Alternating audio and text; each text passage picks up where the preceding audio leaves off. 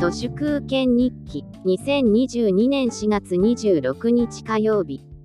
本当に幸福な姿は寂しさに似ているのかもしれない。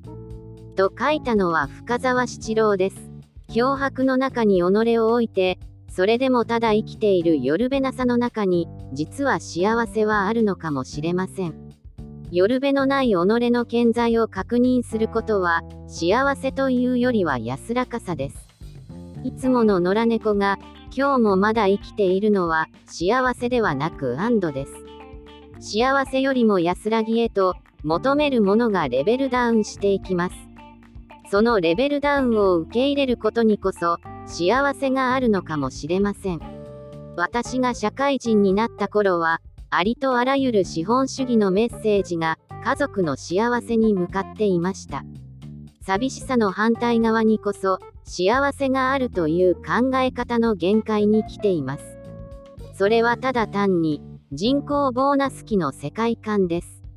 江戸時代は最初の100年くらいは人口が増えましたけど18世紀からは横ばいです。たとえ家族や組織から孤絶しても今ここに私が生きている実感にこそ人間の生きる喜びは刻み込まれているのです。だから私も寂しさに似た安らかさを見つけたいと思います。人口オーナス期の眼差しです。それはおそらく西行葬儀雪舟利休芭蕉の流れにあるもの漂流物としての寂しさに物の哀れを見いだす哲学であろうと思います。日本に SZKGM という膨張した官僚制が完成してだいたい100年くらい経ちました。大きな官僚制が機能するのは人口が拡大している時だけです。日本の人口がピークアウトしたのは2004年なのでそこから先は知らず知らずのうちに寂しいのがデフォルトへと向かっています。深沢七郎がラブミー農場に移り住んだのは1965年。50歳を超えた頃のことなので私と大体同い年の頃です。嵐山幸三郎の「桃仙人」に深沢七郎のおかしさはよく描かれてますけど私もあんな風に寂しさと狂気の中で死んでいきたいと思います。この前父親が癌になったのを知ってということは父親が死んだら私ももう別にいつ死んでもいいんだなと思いました。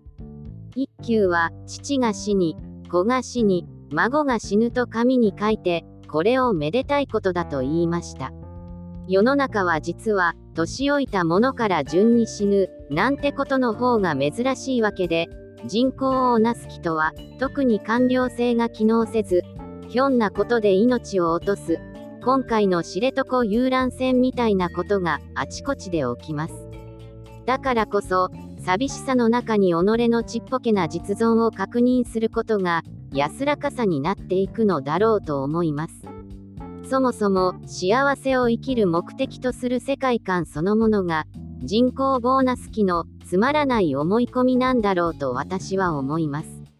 マズローの欲求段階説なんて最初から間違っているのかもしれません。